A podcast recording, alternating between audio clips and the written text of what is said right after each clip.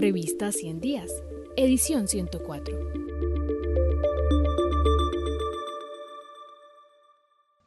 Haití, la primera república negra en su trinchera. Un estancamiento interminable por Kettler Licius.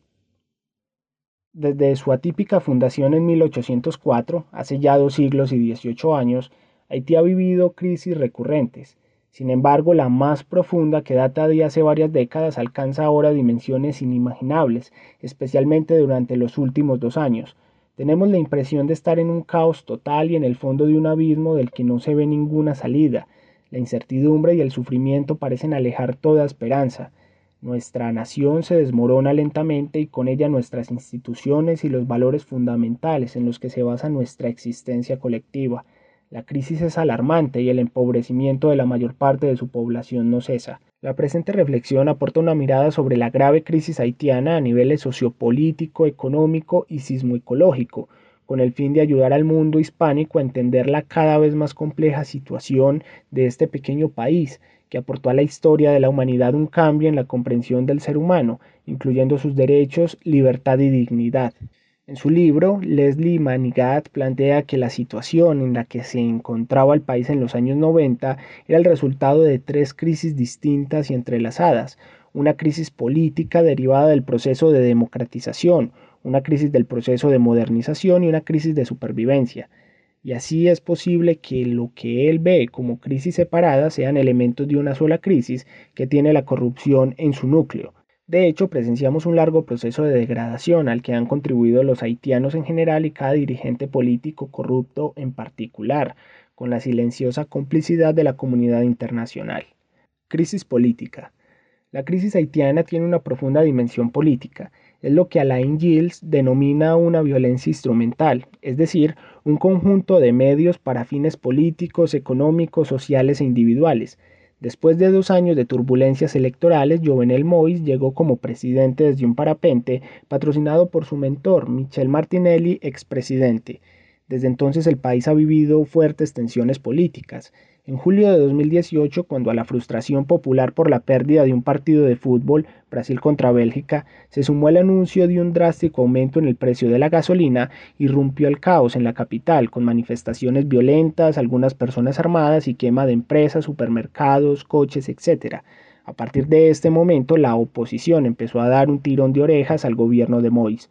Un año después, de octubre a diciembre de 2019, el país vivió una huelga general bajo la dirección de la incompetente oposición política.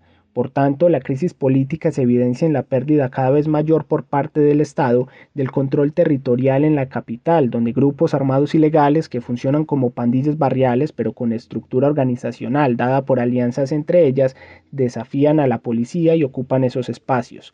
Desde enero de 2020 se ha debilitado aún más el Estado de Derecho y no se puede hablar de democracia. La clase política, gangrenada por sus intereses mezquinos, es incapaz de centrarse en lo que es realmente necesario para el desarrollo del país, mientras que la población es abandonada a su suerte. Basta mirar las cifras de homicidios. 467 personas y secuestros 949 en el periodo 2020-2021. Este clima de malestar social y político hizo que la población clamara por la renuncia del presidente, quien contando con el apoyo del Core Group se aferró al poder. En medio de turbulencias y manifestaciones de casi todos los sectores sociales y tras la caducidad del Parlamento en enero de 2020, en lugar de renunciar o enfrentar los problemas sociales como lo pedía la gente, el presidente prefirió organizar un referéndum que a la postre fue un acto arbitrario, inconstitucional y sin fundamento legal. Al mismo tiempo comenzó la discusión en torno al fin del mandato del presidente. Había pues dos posiciones según la interpretación del artículo 134.2 de la Constitución.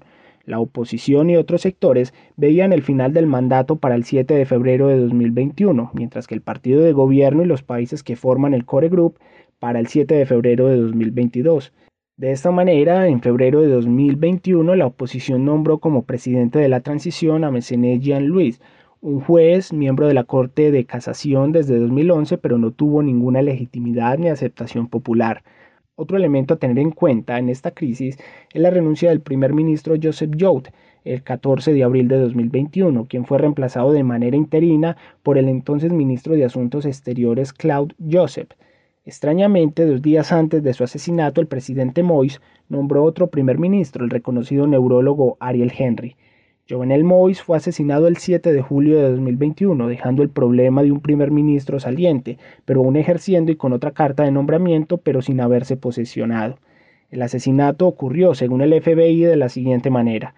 Un grupo de comandos con más de 20 colombianos y otro grupo de haitianos y estadounidenses con doble nacionalidad, radicados en Haití, utilizando drones y granadas de mano, irrumpieron en la residencia de la pareja presidencial, alegando estar en una operación para la DEA. Lo más inverosímil es que a salvo de la muerte de Mois y las heridas a su esposa, nadie más salió herido del operativo. Si los colombianos fueran realmente los autores materiales, ¿quiénes son los autores intelectuales? Desde entonces la investigación continúa. ¿Cuándo se hará justicia a todas las víctimas, incluido el presidente?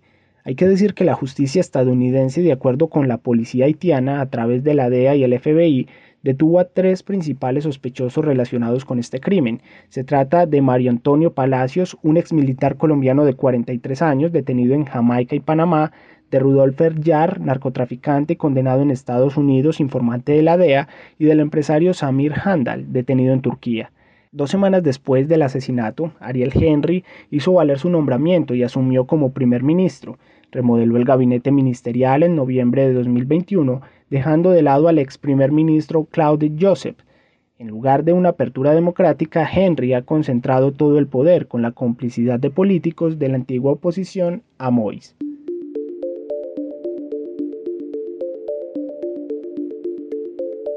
Este artículo hace parte de la edición 104 de la revista 100 días, del periodo enero-abril de 2022. Si quieres terminar de conocerlo, ingresa a nuestro sitio web www.revistaciendiascinep.com.